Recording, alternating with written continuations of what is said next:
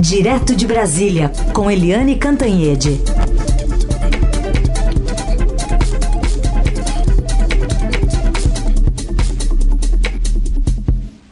Oi, Eliane, Oi, bom Eliane. dia. Bom dia, Carolina. Bom dia, Heisen. Bom dia, ouvintes. Oi, bom dia, Eliane. Como está falando então sobre o ministro, ainda, né, da Saúde, Luiz Henrique Mandetta, foi um dia bastante tenso. Acho que também não tão produtivo em termos de combate à pandemia. De qualquer forma, ontem à noite ele falou, né, deu uma entrevista, falando um pouco sobre o seu dia do FICO e a gente ouve um trechinho. Gostamos da crítica construtiva.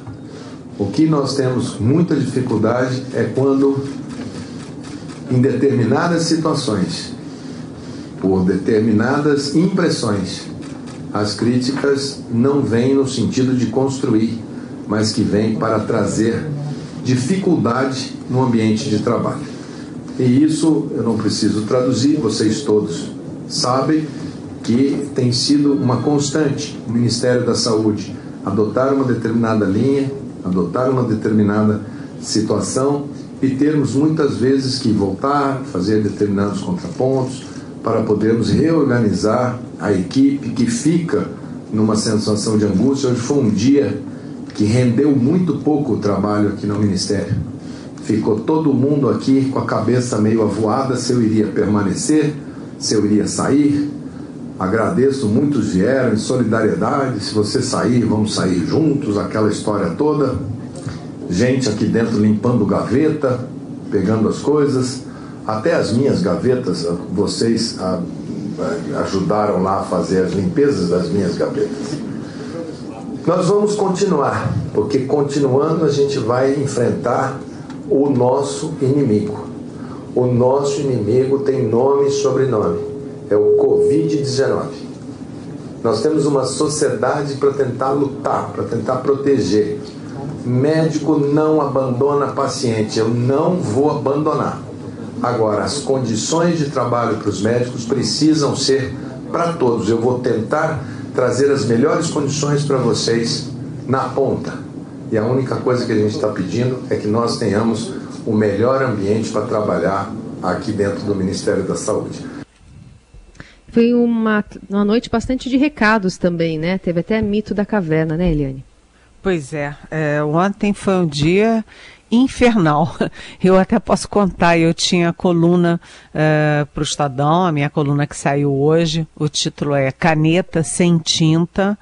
E, eu não conseguia escrever a coluna, porque a gente não sabia se o ministro ia cair, se o ministro ia ficar. E com, com o home office, né, todo mundo trabalhando em casa, os horários estão mais apertados, a gente tem que entregar é, colunas e reportagens mais cedo, e eu comecei a entrar em pânico porque eu tentava falar com as pessoas para saber se o ministro ia ficar ou não e não conseguia falar com as pessoas e o tempo passando. Ontem foi um dia infernal.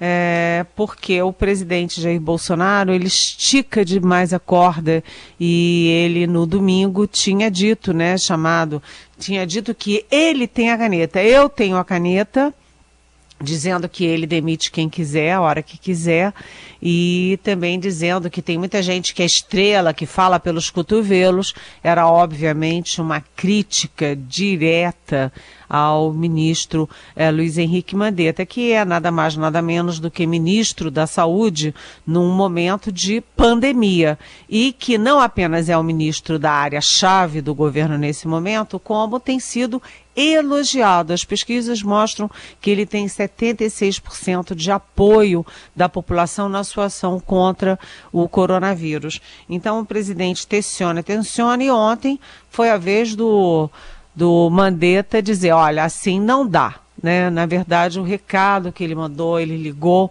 para os é, generais que são mais próximos a ele no governo, é, dentro do Palácio do Planalto, e disse, olha, assim não dá.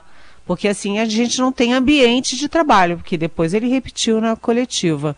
E, e aí foi aquela confusão quando cancelaram a entrevista.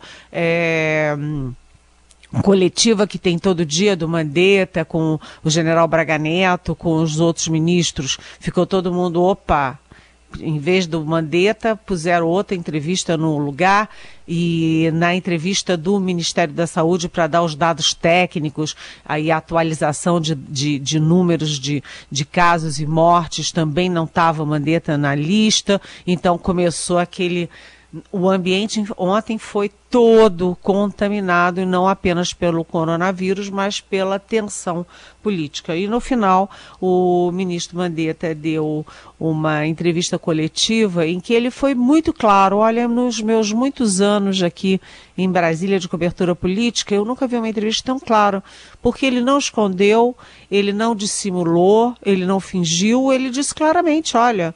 É, foi muito tenso mesmo, porque não sabiam se eu ia ficar ou se não ia ficar, limparam as gavetas. Ou seja, ele não fingiu que não tinha acontecido nada, o que é muito comum a vida inteira eu assisti, muito comum as pessoas fazerem. Ou seja, ele está imprimindo um dado de transparência que é muito importante nas relações do poder com a sociedade, né, com a mídia intermediando.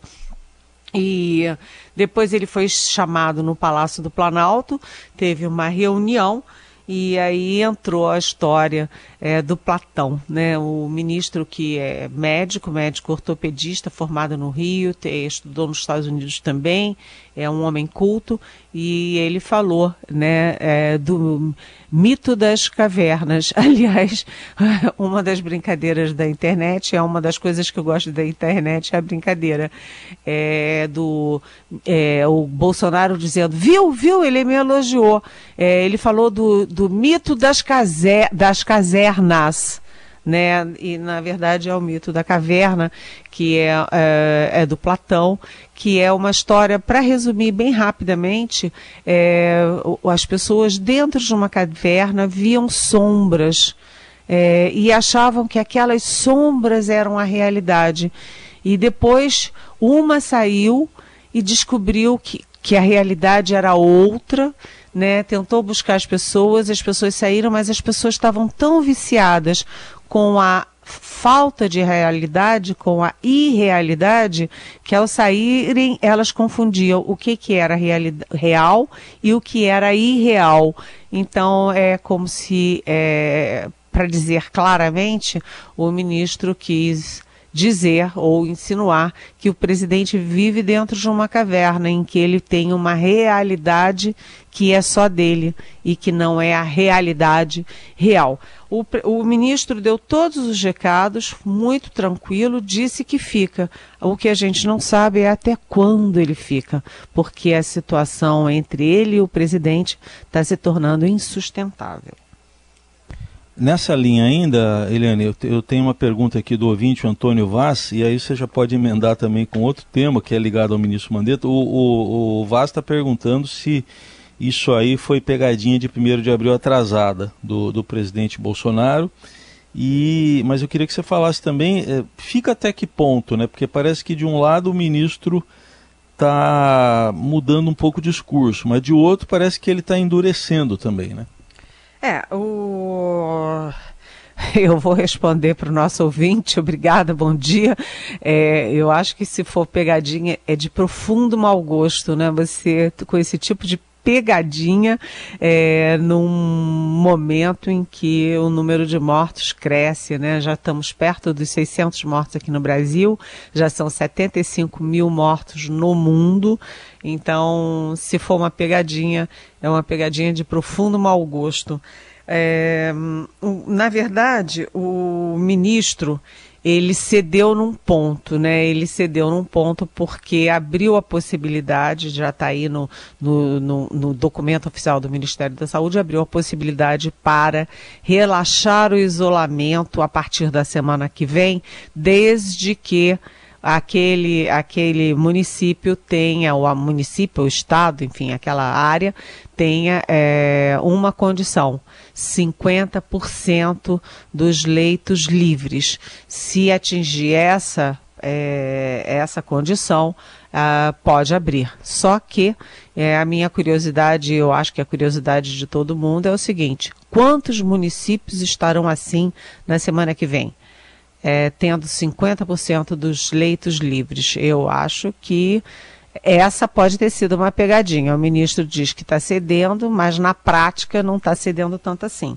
Do outro lado, ele foi duro, ele foi irredutível, porque o presidente Bolsonaro se reuniu com o que é uma pessoa surpreendente, aliás, nessa história toda, porque o, o ex-ministro Osmar Terra, que é do MDB do Paraná, é um médico, ele era até uma pessoa respeitável, é uma pessoa, é, uma direita é, inteligente e tal, e de repente ele começou a, a sabe, é, dar tiro no próprio pé o tempo inteiro. Ele foi demitido do ministério, pra, da cidadania para abrir espaço para o Onix Lorenzoni, é, e ele parece que está extremamente ansioso para voltar para o governo e para onde? Para o cargo do Mandetta. E ele fica defendendo é, o fim do isolamento na contramão do mundo inteiro, na contramão do, da Organização Mundial de Saúde, da, da, do, do Ministério da Saúde e a favor de uma única pessoa, que é o presidente Bolsonaro. O que todo mundo acha que o Osmar Terra só pensa em derrubar o Mandetta e assumir a vaga dele. Mas o fato é que o ministro Osmar Terra estava, ex-ministro, foi no Palácio do Planalto com dois médicos. E, e aí é, o, presidente queria, porque queria que o Mandetta assinasse é, já veio pronto para o Mandetta, que não foi consultado, ele que é ministro da Saúde, para ele autorizar o uso da cloroquina no combate ao, ao coronavírus. E aí o Mandetta disse, não, não vou porque a Mandetta tem aquela, aquele mantra, ele age de acordo com a técnica e com a ciência, e não há nada técnico e científico comprovando a eficácia da cloroquina no combate ao coronavírus. E como também não há nenhuma garantia de que não haja é, efeitos colaterais que, que possam até ser graves. Então, o, o ministro aceitou uma, que é dar um refresco aí no isolamento em alguns lugares específicos após, a, daqui a uma semana, a partir de uma semana, e do outro lado ele disse não para o uso da cloroquina sem comprovação científica. Vamos falar um pouquinho também sobre é, o que, que temos à disposição em relação ao novo confronto entre o ministro Abraham Weintraub e a China. Mais um nome importante do governo Bolsonaro que está de olho, ou pelo menos está encontrando formas de criticar um grande parceiro comercial brasileiro, depois do próprio filho do presidente também iniciar uma, uma guerra diplomática contra o país. Eliane. É, é aquela história, né? O, o, o, quase embaixador em Washington, o deputado Eduardo Bolsonaro, né? Que, aliás, quando o pai sugeriu para ele ser embaixador em Washington, foi uma perplexidade que percorreu o país de norte a sul, mas ele já tinha dado uma cutucada na China feia, né? Culpando, dizendo que a China é culpada pela pandemia. Criou um, um, um problema enorme diplomático e comercial para o Brasil né? O, todo mundo é, da agricultura, do agronegócio reage apavorado, porque a China é simplesmente o nosso maior parceiro comercial. E agora o ministro da Educação, o Weintraub, o já conhecido Weintraub, né, que ele agora, é, quando ele escreveu, a gente até achou que ele tinha escrito errado, porque ele gosta de escrever errado, mas ele usou ah, aquele jeitinho de falar. É, do Cebolinha, né, do Cebolinha, para imitar e, enfim, é, tripudiar e, e, enfim, provocar a, a China é, com o Lzinho no lugar do R. E, enfim, provocando a China, chamando a, a, a, o vírus de vírus chinês, etc. E provocou nova confusão, novo é, problema com a China. Novamente, o agronegócio vai e, e, e, reage em defesa da China. A China, o embaixador chinês reage de novo e pede um pedido de desculpas. E o que, que o Weintraub faz? O Weintraub vai e vai e diz o seguinte: só pede se a China vender a preço de custo todo que a gente precisa no combate à pandemia. Ou seja, é inacreditável que um governo faça isso e que o ministro da Educação faça esse tipo de coisa é, na forma e no conteúdo. Tudo errado, mas o ministro da Educação parece que tem carta branca para fazer qualquer coisa que lhe venha à cabeça. Muito bem. Eliane, tem pergunta aqui do ouvinte nosso, é uma dúvida que muitos outros já trouxeram aqui, e você até comentou o assunto semana passada, mas é sobre o vereador e filho do presidente, o Carlos Bolsonaro, alocado em uma sala lá junto do pai. É, a pergunta, é, você falou já que ele está licenciado, mas é, a pergunta do Manuel é se ele está recebendo lá para trabalhar. Olha, isso é uma. É Manuel? Oi, Manuel. Manuel.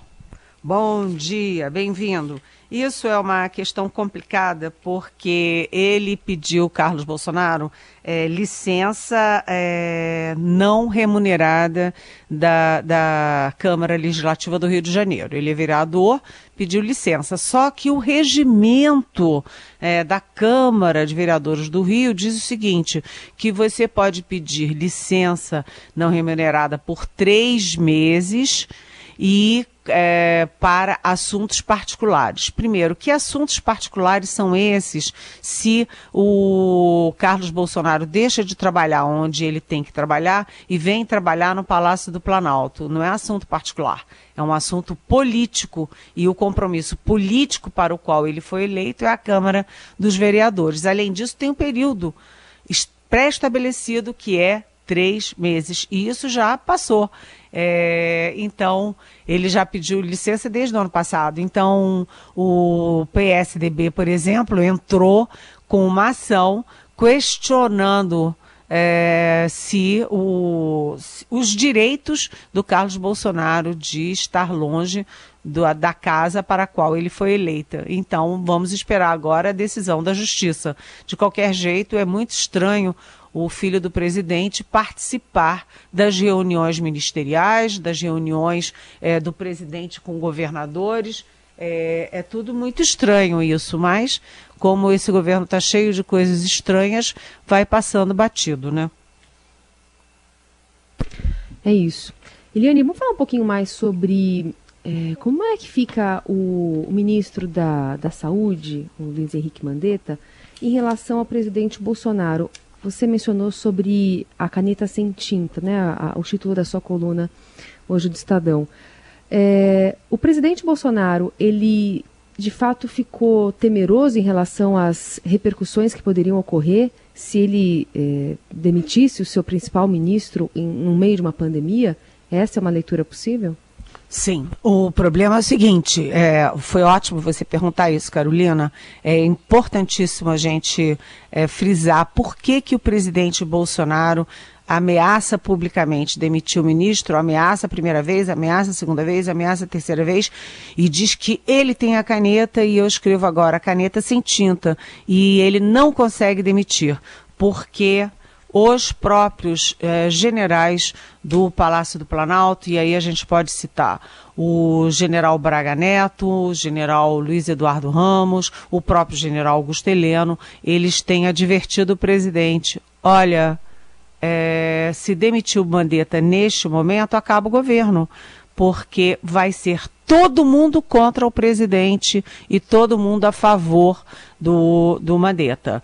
É, quem eu falo todo mundo e que para que, quem os, os é, militares dizem que é todo mundo. Primeiro, o, não apenas o presidente do Supremo Tribunal Federal, mas todos os ministros do Supremo Tribunal Federal, todos, unanimemente, é, acham e têm mandado recados. Eu posso citar aqui o Luiz Roberto Barroso, o Alexandre de Moraes, o ministro Gilmar Mendes, é, o, o Dias Toffoli, que é o presidente, todos eles têm mandado o, o próprio é, Lewandowski, todos eles, o Marco Aurélio Melo, todos têm mandado recados é, dizendo que é, o presidente Bolsonaro teria muita dificuldade para demitir o Mandetta. Eu até perguntei ontem para para mais de um ministro. É, não existe isso. Eu não me lembro de, do de Supremo Tribunal Federal é, vetar, derrubar a demissão de um ministro, porque a Constituição diz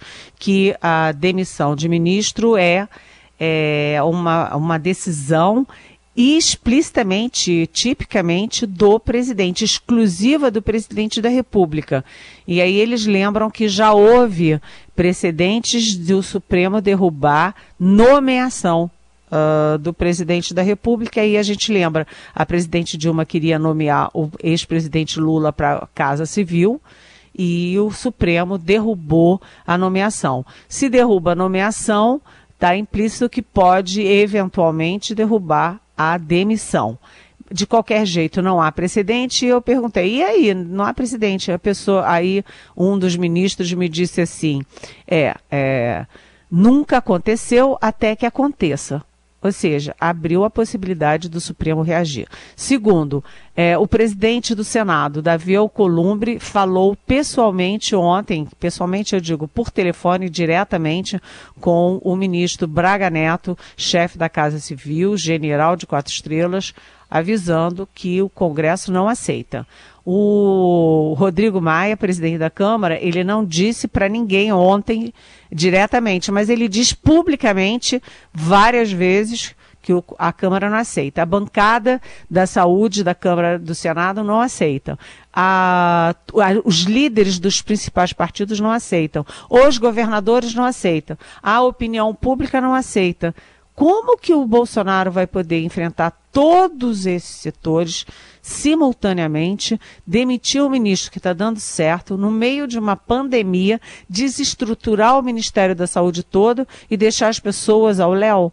Então, as condições, o presidente ameaça, mas não tem condições é, políticas e é, objetivas de fazer isso por uma pinimba, por uma birra pessoal, ciúme político do ministro. Então, o presidente foi avisado que ele não pode fazer isso agora.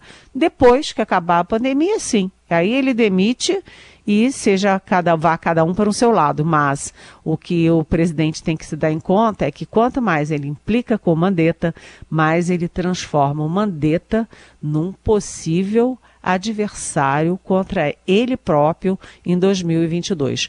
Num vazio de candidaturas para a presidência, o Mandetta hoje está se colocando, está se, enfim, tá, ele está emergindo como um nome possível para 2022.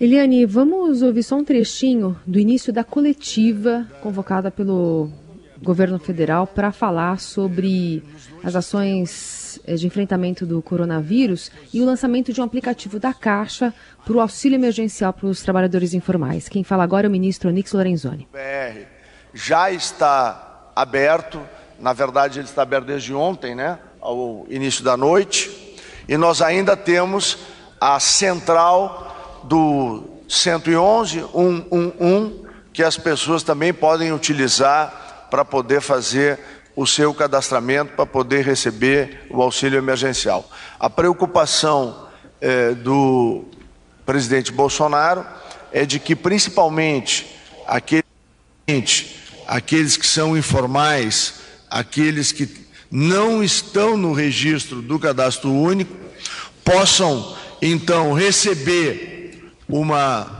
um, uma ponte de acesso a esse cadastramento através quer do site da Caixa, quer da central telefônica ou através dessa simplificação desse aplicativo. Esse aplicativo é baixado gratuitamente.